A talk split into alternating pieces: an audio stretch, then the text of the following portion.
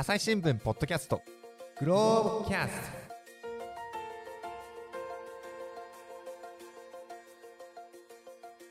朝日新聞の神田大輔です。えー身近な話題を国際的な世界の視点で深掘りしますグローブキャスト。今回は来ていただいたのは荒千尋さんです。よろしくお願いします。よろしくお願いします。はい。えー、荒さん何回目ですか？3回目？三回目はい。この間は、あの、なんとか層の話でしたよね。さい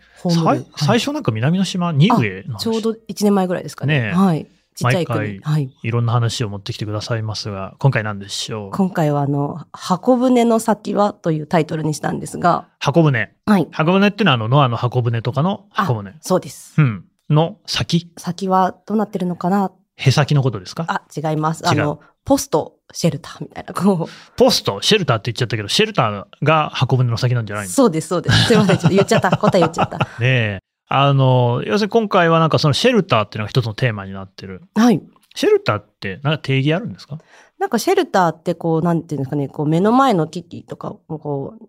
なんだろう、危険から身を守るもので、なんかその、えっ、と、いわゆる防空壕的なミサイルシェルターみたいなものもあれば、あの、本当核シェルターみたいなのもありますし、うん。もうちょっと、なんだろう、短ったらおかしいですけど、あの、DV シェルターとか、あの、動ね。物のシェルターとか、まあ、いろんなところで、あの、使われてるかと思うんですが、まあ、今回は、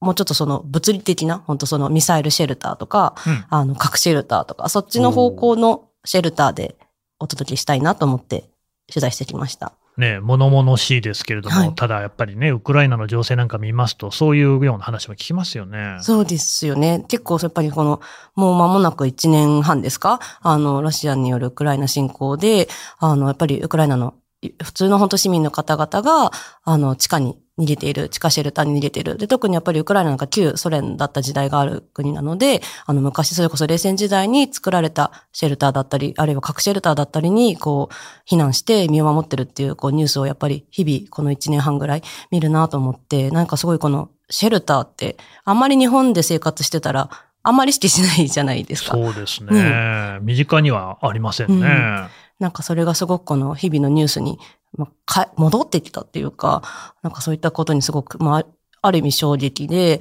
あの、すごいシェルター、ちょっと取材してみたいなと。思ったところなんですが、はい。アラさんはもともとシェルターには興味あったんですか？もともとは結構あって、なんか変な人だと思われそうなんですけど、はい、今思ったところです。はあの、そう、もう10年以上前なんですけど、うんあの、学生の時にイスラエルに留学していて、い。イスラエルね。はい。でイスラエルも、やっぱりすごくシェルターがあるのが日常の社会っていう、うんまあ、ちょっと日本とはまた少し違った、あの、当たり前がある国なのかなと思うんですけど、あの、本当に、なんていうんですかね、あの、学生寮とか、その、なんか3人一部屋な、フラットシェアっていうんですかね、そのうん。3DK みたいな、はい。大学院で留学したので、大学院生3人で、あの、一部屋シェアする 3DK の部屋みたいなのでも、その3つの個室のうち1個は、なんか、なんか防音室みたいにドア、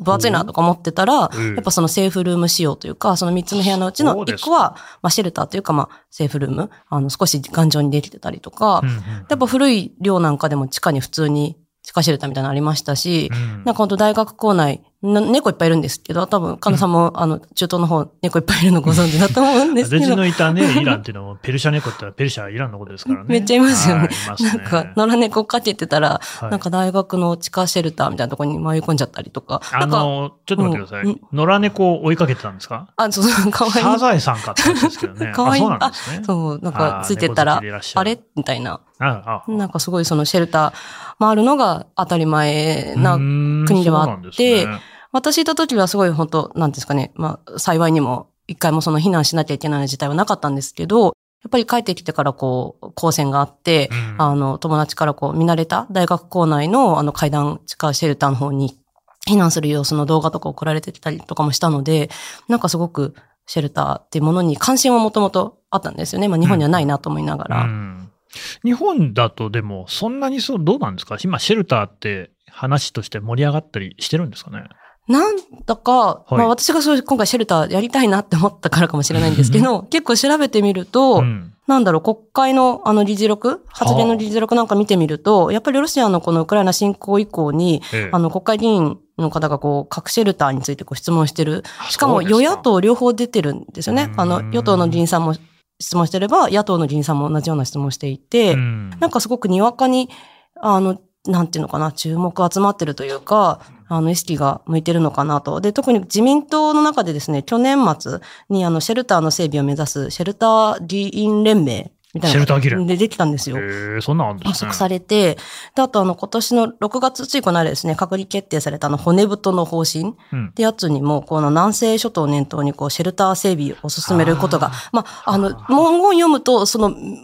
なんかね、シェルター作りますとは書かれてないんですけど、うんまあちょっと事情とか聞いていくと、やっぱそのシェルター整備進めることがこう盛り込まれてるとかですね。まあちょっとここに来て、急に一部ですけど、まあ関心高まってるような感じもあるんじゃないかなっていうのは私、個人的には感じていて。うーんそうですよね。その、もともと歴史を紐解けば、さっきね、防空壕っていう言葉出てきましたけれども、そういうものは日本にもあったわけですし、ね、沖縄に行くとガマってのはありますけれどもね、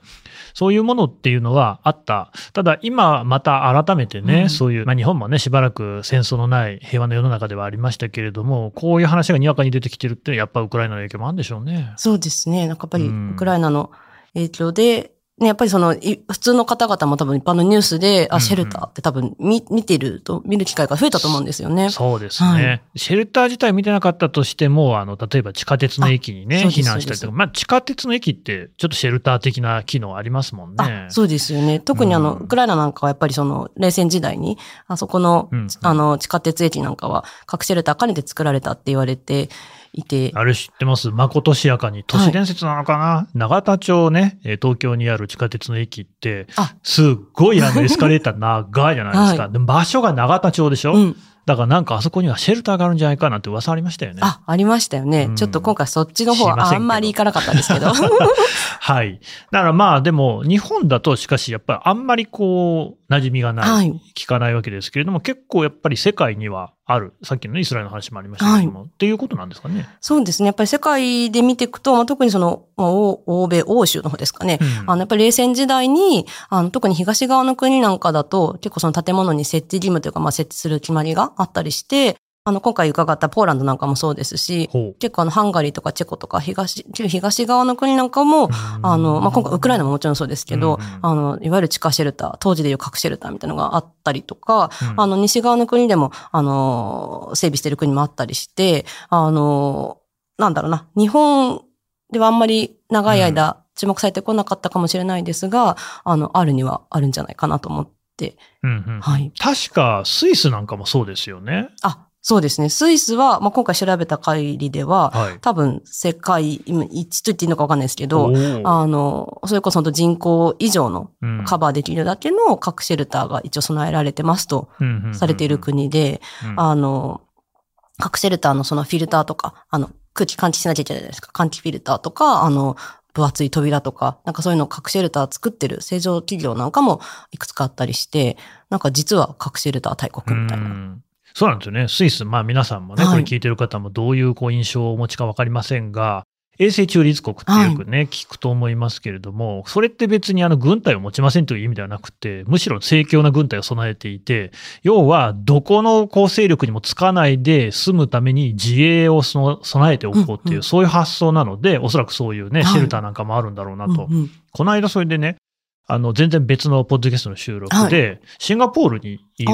西村浩二。と話をしたんですけれども、シンガポールもやっぱりシェルターはあるっていう話をしてましたね。そうなんですよ。今回ちょっと実はシンガポールも取材候補の一つではちょ。っと考えたんですけど、うんそれこそ今回あの、後でお話してるかもしれないんですが、あの、取材させてもらったスイスの核シェルター企業さんなんかが、あの、技術協力だかアドバイスだかなんかして、シンガポールもこう、地下鉄あります？よね？電車かな？地下鉄？シンガポール僕行ったことないですよ、実は、ね。私もうろ覚えなんですけど、はいなんかそのやっぱり地下鉄、地下鉄かな？をあの、核シェルター化する、あの、技術協力とかしたことがあるらしくて、うん相当あのね、ちっちゃい国ですけど、あの、すごい実はシェルター整っているっていう話はちょっとちらっと聞いたので、なるほど。はい。ちなみに何ですか？このじ人口に対する日本の核シェルター普及率は0.02%。これですね、実はこう、いろいろ注釈の必要な要。数字で、はい。いや、そうなんです。さっきからその国会でもこのところ、あうん。の発言が相次いでるって、あの、言ったんですけれども、なんかやっぱりその、この数字、この人口に対する日本の核シェルター普及率が0.02%で、こう、スイスやイスラエルは100%を超えてると。うん。で、アメリカでも50%を超えてると。だから、まあ、日本も整備が必要だっていうような、まあ、ああの、そういった論調で、あの、主張がされてる、あなっていうのは目についたんですけれども、うん。あの、これ、これここで言っちゃっていいですかね。なんかその、この、数字の出所みたいなところを、あの今回あの取材させてもらって、なんかね、NPO のですね、日本核シェルター協会っていうところがあ、って、あるんですよ。ちょっと名前だけ聞くとちょっと物々しい感じも一瞬したんですけど、ね。あの、なんだろうな、取材させてもらったらすごく、なんだろう、いい方々。って言ってたらおかしいけど、なんかすごく本当に、はい、フレンドリーにすごくあの、はい。い、ろいろ教えていただいて、あの、なんですが、なんかね、この NPO 自体は結構ふ古いというか、うん。2003年にできた、うんうんなんかもともとはその個人宅の、まあ、主にその富裕層とか、あのー、80年代とか、結構日本でも核シェルター家に欲しいですって方は、まあ、数としては少ないけど、いらっしゃるらしいんですよね。で、そういったところに、あの、核シェルターを施工してきたような、こう、中小の設計事務所さんだったり、建築事務所さんなんか、10社ぐらいでできた、まあ、ちっちゃい NPO で、あの、らしいんですけど、で、そこが2002年にスイスのメーカーが調べた、核シェルターに必要な換気装置の出荷データありますね。うんうんそれと、国ごとに定められた有事の際の換気量うんを、から割り出したのがこの何パーセントって数字らしいんですよ。はい。だから、まあ、そもそも2002年の数字ですよと。あ、だいぶ古いですね。古い、ちょっと古いし、まあ、あとその、なんだろうな。で、しかもその国によってその有事の際の管理量って決まってるらしいんですね。うんで、例えばスイスだと、有事の際は1時間あたり1人3立方メートルって定められてるらしいんですよ。換気が。換気の量が。量がね。ただ日本はそもそもその有事の際の換気量って基準がないらしくて、はい。なんかいわゆる一般的な建築基準法みたいなので、えっ、と、1、一時間あたり1人20立方メートルみたいなのあるらしいんですけど、まあその、うんその時点でだいぶ数字違うじゃないですか。そうですね。で、でさらに言うと2002年当時の資料が残ってないらしくて、なんか今ではどうやって割り出した 0.02%なのかわからないそうなので、あの、現在はこの、えっ、と、協会さん、日本核シェルター協会さんもウェブサイトとか資料からは外してる数字らしいんですよ。それが結構割と数字が一人歩きしちゃってるんですよね、みたいなことは、協会の方もおっしゃっていて。うんうんうんちょっと本当のとこはよくわかんないんだけれども、まあ、とはいえ100%とか50%に比べると少なそうってことは言えそうですかね。そう。少なくとも、あの、ほとんどないよねっていうことは多分間違いないんだけど、ってこともおっしゃってました。はい。というようなね、状況が大枠としてありまして、じゃあね、今回取材に行った国ってのはどこなんでしょう？はい。今回ですね、えっ、と、フィンランド。フィンランドね。はい。まあ今まで出てきた国のな名前の国の中には出てこなかった。はいで、東欧っていうことでもないとは思いますけれども、フィンランドのどんなような状況なんですか？フィンランドもですね、実はその、パーセンテージで言うとスイスよりは少し下がるかもしれないんですが、あの、一応国民全員入れるだけの核シェルターを備えましょうっていう、まあ、なんですか、方針とかポリシーを持って、あの、核シェルターというか、まあ、あの、頑丈なシェルターを1950年代ぐらいから本格的に整備してきた。で、その、それこそ冷戦が終わっても、今なお、こう、整備を続けてる、まあ、ある意味、あの、世界的に見ても、稀な国の一つかなと思って、うんうん。あの、フィンランドお邪魔してきました。はい。1950年代というともうね、第二次大戦の直後からってことで、ね、だいぶ歴史を感じさせますけれども、えっと、フィンランドって国としては比較的ね、人口なんかはコンパクトな国だと思いますが、どれぐらいいるんでしたっけ？そう、人口、私、なんかイメージ的にもっといるかと思ってたら、あら。すいません、人口約550万人。そんなだぶそれぐらいですよねはい、コンパクトですね。うんうんで、そこに対して、まあ、シェルターで言うと、その、えっと、フィンランド全体で5万500箇所ぐらいシェルターがあるそうです。そんなに、あ、はいそうですか、はい多いですね。多いですよね。で、うんその550万人の人口に対して、まあ、その、あ、今あるシェルターの、なんですか？あの、収容人数で言うと480万人分。へだからまあ100%でははないけれども、あの、だいぶカバーして近いし、まあ550万人の中にはね、赤ちゃんもいるでしょうからね、結構な、こうね、えーシェアだなというふうに思いますけれども、えっ、と、フィンランドは、首都は何て言うんでしたっけ？ヘルシンキ。ヘルシンキね、ヘルシンキなんかもやっぱりそういうシェルターがたくさんあるんですか？あ、そうです、そうです。特にやっぱり、なんていうんですかね、都市部で、やっぱりその、うん。まあ、人も多いですし、ね。あ、の、そのシェルターの整備なんかやっぱ進んでいて、あの、ヘルシンキ、あの、なんていうか、首都自体の人口は65万人ぐらいなんですけれども、あの、シェルター5500箇所ぐらいあって、で、さらに言うと、あの、収容人数で言うと90万人分。だからその、えっと、ヘルシンキ市の人口以上カバーできる。1.5倍ぐらいありますね。あの、シェルターを用意してます。やっぱりそこは旅行者とか、まあ、あとその郊外から働きに来てる方もいらっしゃるでしょうし、その辺、あの、余裕を持って確保しているような感じでした。うん。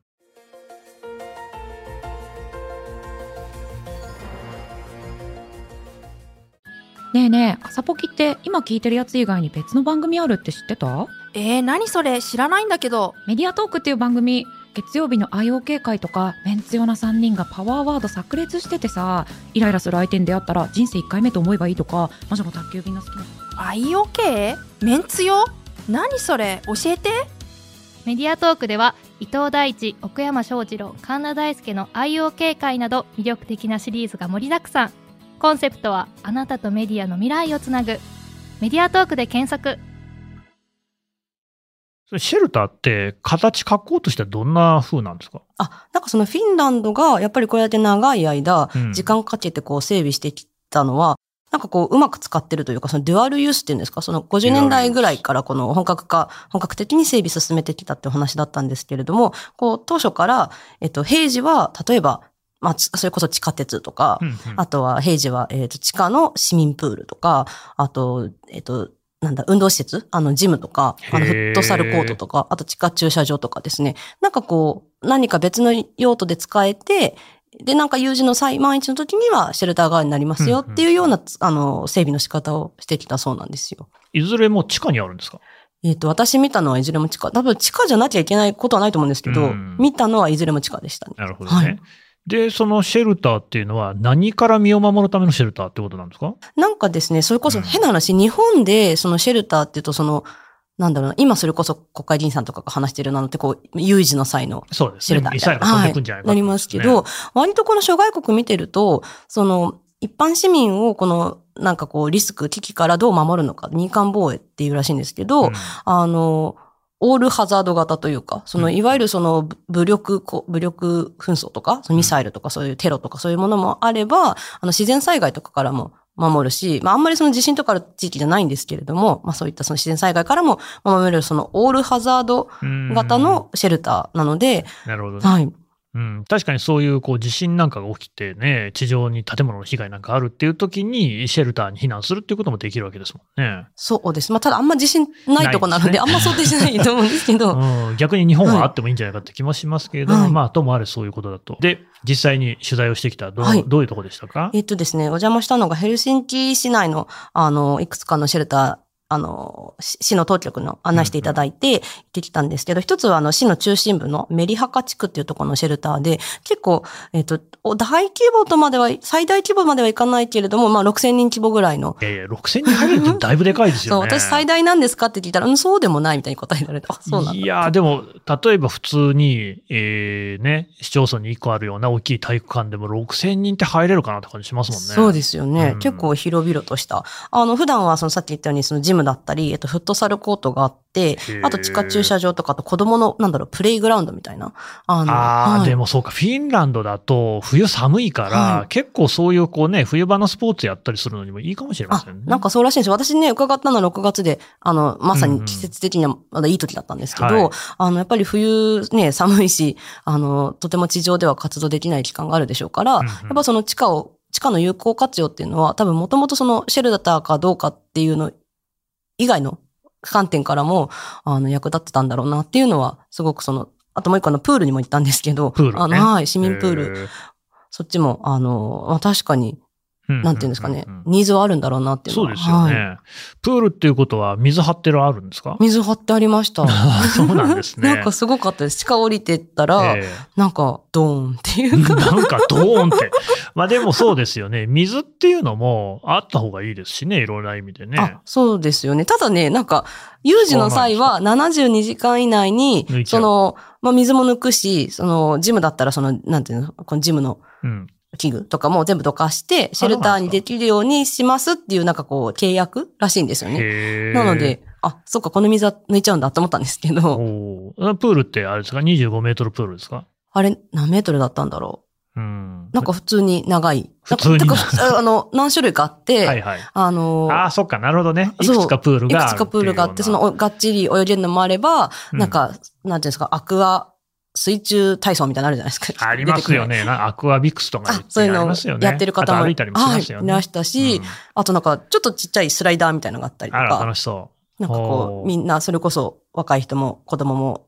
じいちゃんおばあちゃんもみんな楽しめるみたいな、本当市民プールっていう感じでした。う。はい。そこは実際にシェルターとして使うときにはどれぐらいの人が入れるんですか？そこは確かですね、3800人って聞きましたね。さっきのが6000人なんで、はいまあ3分の2ぐらいですけれども、はいまあ結構入まありますね。結構、はい、広い。ただやっぱりあれですよね、冒頭にそのヘルシンキの話だと90万人分のスペースってことですから、はい確かに6000人とか3800人だと、そんなに大規模っていうことでも、そのヘルシンキの人の感覚だとないのかもしれないですね。ねえ、と思いました。まあ、あとなんかその5500箇所あるって言ったんですけど、大半はやっぱりその民間の所有らしいんですよね。そのうん今言ったような市民プールとか、えっ、とその地区のシェルターみたいなのは、いわゆる公共シェルターで、あの、パパブリックなやつなんですけど、あの、一定規模の建物には、こう、シェルター設置しなきゃいけませんよっていう、あの、フィンランドでは決まりがあるので、ほうあの、民間の、例えば、なんだろうな、それこそ私泊まったようなホテルとかでも、あの、えっ、と、一応地下に、そのシェルター機能を備えたようなものがあって、ただ普段は物置にしているので、あの、ダメ元で見せてもらえませんかって言ったら、見せてあげたい気持ちは山々なんだけど、あの、物置でごめんねっていう。いろいろとね、とお見せできませんよっていうものもあるんでしょうからね。あとさっきちょっと話に出てきましたけど、地下鉄の駅なんかもそうなんですあか、そうです、そうです。なんか地下鉄も、あの、なんだろう、地下鉄でも、日本もそうですけど、あの、地上駅もあるけど、あの、地下、地下駅部分、うん地下にある駅は、あの、シェルターらだそうで、はい。なんか私もこのの、実際の地下鉄乗ったんですけど、どこがシェルターなんだろうとこう見ながら、行ったうんらその市の当局の人がそのエスカレーター降りてった、降りたぐらいのところに、なんか脇にこう、シャッターみたいなのが確かに隠れてて、うんうんなんか有事の際はこのシャッターが閉まって、あの、シェルターになるのよ、みたいに教えてくれてですね。へえと思ったりうんしました。そのさっき、なんか民間で持ってるっていうのは、それなんか会社が持ってるとかそういうことなんですか？あ、というかその民間の建物あ、が、ああ、そそううそそうそう、いう。はい。例えばだからなんだろう、日本で言うと、例えば朝日新聞社の地下にも、例えばこの規模以上の建物だったら作んなきゃいけませんよとか、そういう決まりらしいです。いや、その気になったのが、実際何か起きました？はい避難しなければいけませんってなった時に、日本の場合だと、例えばね、台風が来ましたとかっていうと、それは大体自治体がこう運営することになってるじゃないですか。そのフィンランドの場合は誰が運営するんですか？どこだろう？ただなんか私が取材したのは、えっと、ヘルシンキ市の、その、えっと、危機対策部門というか、その民間防衛レスキューの部門のところだったので、自治体なのかな？すいません、ちょっと、うろうろで。なんか避難訓練とかするんですかね。あ、なんかね、そんだけ大規模だとう、ん。あるんですか？ってのは聞いたんですけど、さすがにその数千人規模のシェルターで、例えばその市民プールで、なんていうんですか、本当に水の水を抜いて、みんなで避難訓練みたいなのはやったことないっておっしゃってました。なんか微妙な 感じもしますけど、備えはかなり万全にしてあるんですよね。ねなんでそんなにバッチリ備えてるんですか、いや、それすごい私も疑問でう、ん。やっぱりフィンランドっていうとすごく、なんだろう、平平和なってあれですけど、はい。あイメージあるじゃないですか。そうですね。はいうんね、言うと、ただなんかやっぱりフィンランドも歴史を見ると、すごくその、えっと、東側が、こっちの方がうん1300キロ以上ロシアとまあ接していて、うんやっぱりその、なんだろうな、侵略を受けた歴史もあると。はい。で1917年にロシアから独立しているんですけど、まあその後39年から、あの、まあその当時はソ連ですけど、侵略を受けた、なんか冬戦争って呼ばれる、あの戦争も経験してますし、なんかね、やっぱりその大国、その、から比べると、やっぱりその人口550万の、あの、小さい国なんだっていう自分たちの意識としてはあって、あの、常にこの、備えておく、その、いつまた同じようなことが起きないとも限らないのか、まあ、地政学的な状況もあって、あの、備えることを選んできたんですよっていうようなことはお話しされてました。なるほど、はいなんかそういうフィンランドならではのシェルターのなんか特徴なんてあるんですか？どうだろう。えっ、とね、なんかそれですごく思ったのは、うんもう一個、あ、なるほどなって思ったんですけれども、やっぱりその、先ほどもその冷戦下で、結構ヨーロッパなんかでも、あの、アメリカもそうですけど、まあ、シェルター作ってるとこもあったんですけど、まあ、まあまあ、その人口を全部カバーしてっていくにはなかなかやっぱりその、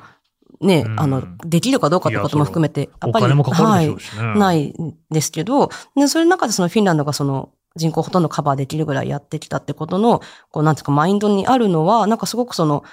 なんだろうな、フィンランドってすごくその平等を大事にする国なんだってことは、あの、内務省の方もおっしゃっていて、まあ、あの、例えばで言うと、その、えっと、世界で初めて、こう女性の完全な参政権を実現した国でもあるように、このフィンランドっていうのがすごくその平等を重んじてるんだと。だからこう、ね、どうしても、例えば人口の10%分のシェルターしかなかったら、うんじゃあ誰が入るのかって問題になるじゃないですか。そうですねだ。からその一部の人が優先的にシェルターに入れるっていうような考えは、そのフィンランドには馴染まないんですよっていうことを、あの、その内務省の方はおっしゃっていて、うん。あ、なるほどなっていうのはすごく、あの、思ったんですけど。うんうんうんうん。なるほどね。はい。ただまあ、そういうね、なるほど、そういうこうね、ベースがあるのかなとは思う一方で、ね、冒頭にもありました、ウクライナの話と関連づけて言うと、さっきね、えーロシアとこうあ非常に長くうん。国境を接していると、それから実際にそのロシアのね、との戦火っていう歴史もあると、いうことになってくると、うん、記憶に新しいのは、あの、NATO への加盟っていうのがね、あはいフィンランド、あれは本当驚きましたよね。結構そのロシアとおヨーロッパあの間でバランスを取ってきた国っていうのは多分フィンランドだっていう言っていいと思うんですけれども、割とそこをね、一歩こう踏み越えて決断をしたんだなっていう。そのあたりでロシアに対する意識ってフィンランドで高まっているっていうことで、シェルターに対する意識なんかも高まったりするんですかね。あ、そうですね。やっぱり今回その NATO 加盟したっていうのも一個あって、なんかすごく、くそのフィンランドはやっぱり今回取材行くべきじゃないかってうんいう、あの、選んだ、あの、一つの理由でもあるんですけれども、なんかやっぱり聞くと、あの、NATO 加盟決まった直後とか、あとはまあ、ウクライナ侵攻直後ですね、結構その、まあ、やっぱりフィンランドそれだけ核シェルターし整備してるってことは、まあ、世界的にも有名なので、うん結構世界100、各国から、あの、150件近くのシェルターへの視察とか取材があったそうなんですよ。150件。すごいですよね。結構な数ですねまあ私もそのワンオブゼムだったんですけど、はい。というか私行った時もカナダのモントリオールかな、うんフランス語圏のはいはい。あのメディアが来てて、一緒にテレビさん、なんかカナダのテレビさんとはい一緒に取材したんですけあ、ど、そうなんですかそのか。ぐらいやっぱりすごく注目はされていると。あと、あの、ただね、なんかし一般の市民の方なんかに聞くと、例えばそのプール、市民プール、あの、利用者の方なんか聞くと、まあその核シェルター、このその、例えば市民プールが核シェルターだってことは、まあ地元の人だったらまあみんな知ってるよと。まあね、あんまり、なんだろう、それこそ当たり前になっていて、で、まあ、これまであんまり意識してこなかったけど、ただやっぱりそのロシアのウクライナ侵攻で、やっぱりシェルターは必要なんだなって感じてるよって方もいらっしゃいましたし、あとは、ただ、ただなんていうんですかね、こう、じゃあフィンランドの人がみんなこう、日々シェルターと共に生きてるのかっていうと、多分そうではなくて、まあね。なんかこう、お話聞いた別の、あの、赤ちゃん連れてた若い女性の3人組にちょっとお話聞いたら、やっぱ去年の侵攻直後は、やっぱりその、最寄りのシェルターどこだっただろうとか、なんかそういうふうに調べるような、あの、動きもあったそうなんですけど、やっぱこう1年以上経って日常に戻ってきてしまってるというか、そういった切迫感みたいなような、今はあまりないかなと。ただやっぱりその小さい頃からその避難訓練とか、まあ、あの、友人と最後こういうところにっていう、なんかこう教えられてたものはあるから、あの、身近にシェルター、核シェルターがあるんだろうなってことは知ってるよっていうような感じでした。すると、まあ、そのウクライナの有事があったといっても、すごく緊迫しているというわけではなく、いい距離感で接してるってとこですかね。そうですね。なんか、それは市の当局当局の方も、まあ、はい強調はされていて、ほうほうあの、フィンランドにこう差し迫った危機はないですよと。うんあの、し、まあ、直接攻撃を受けるようなことっていうことも、まあ、想定してませんと。あの、で、シェルターの整備も、なんかこう、ロシアの、ね、ウクライナ侵攻を受けて、なんかこう新しいことを始めたってんじゃなくて、もうあくまでも本当に1950年代ぐらいから、こう少しずつ整備してきたことを、あの、これまで通りちゃんとやってるだけなんですよってことはすごく強調されていて、うんなるほどと思ったんですけどね。これ面白いというか興味深いのが、えーと、こうやってね、人口をしっかりカバーできるぐらいにシェルターが整備されているから、そういうふうに、その緊迫して、しなくていいっていう部分もあるのかなっていうね。うんうんぱり日本で最近ね、国会でも議論になってますっていうのは、えー明らかにやっぱ台湾有事であったりとか、それから北朝鮮がミサイルをね、バンバン飛ばしてきたりとかっていうことがある中で、日本ってしかしシェルターの備えはあないわけですよね。そうすると、そこはむしろその危機感が煽られるというか、はい緊迫するっていうところもあるのかなと。なんか備えておくと、ある種心理的な余裕みたいなのも生まれるってとこはあるんですかね？ねえ、なんか多分だからフィンランドは多分その備えておく、さらにその備えていくことを、それこそね、私なんかも受け入れてくれる、海外メディアなんかも、まあ積極的にというか受け入れていて、フィンランドがこれだけ備えてるんですよっていうふうに、対外的にもしっかり示しておくことが、ある意味そのフィンランドの一つの、まあ、防衛というか、につながってる面もあるんじゃないかなっていうのはすごく思いました。だからちょっとだけ気になったのはやっぱあれですよね、アラさんのお話だと、みんな、あの、すぐに使えるのかなっていう、うんうん大丈夫なんですかね？なんかあの、大丈夫ですよって、市の当局の方はおっしゃってました。なるほど。し、なんかそのね、当局の方はその今まで通り、その差し迫った危機もないし、これまで通りやる、あの、やるべきことやってるだけですよっていうふうにおっしゃってたんですけど、やっぱこう、市民の方なんかはやっぱその去年の、特にあうんの、ウクライナ侵攻直後なんかは、あの、最寄りのシェルターどこだっけとか、あの、シェルターはしっかり、あの、万一の時はすぐ使えるように整備されてるんですかとか、なんかやっぱそういった問い合わせっていうのは、あの、それまでと比べるとすごく増えたっていう話はあったので、なんかもしかしたら日本も、まあその有事のシェルターじゃないですけど、じゃあ我々こう、例えば地震、地震の時の避難場所、すぐわかりますかって言われたら、ちょっと考えちゃうかなって思うと、そうなんですよね。なんか意外と似たようなところはあるのかなってちょっと思ったり。は我々もね、よくね、はい。ハザードマップを見ておこうなんて言いますけれどもね、それに近いところがあるのかもしれない。うんまあでも逆に言うと、それぐらい身近な存在であるっていうことでもあるのかもしれないですね。というのが、まあね、フィンランドの状況でしたけれども、他にどこに取材に行ったんですか、はい。もう一つですね、やっぱりその、うん。まあ、フィンランドすごくまあ整備も進んでいて、まあさらに言うとまあ西側の、まあ、国の一つでっていうところだったんですけれども、なんかその旧東側で、かつまあ今ウクライナ侵攻。朝日新聞ポッドキャスト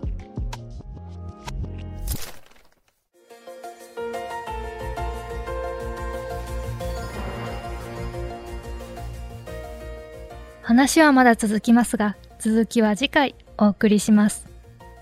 はい、えー、グローブ編集部、荒地弘さんのね、お話を伺ってまいりました。さて、荒さん、今回の記事もおグローブプラスで読めますね。はい、グローブプラスで、あの、写真もたくさん。写真もたくさん。はい。そして、あの、さっきから何回か、あの、おお話ししている先生方のインタビュー記事なんかもありますので、ぜひぜひ、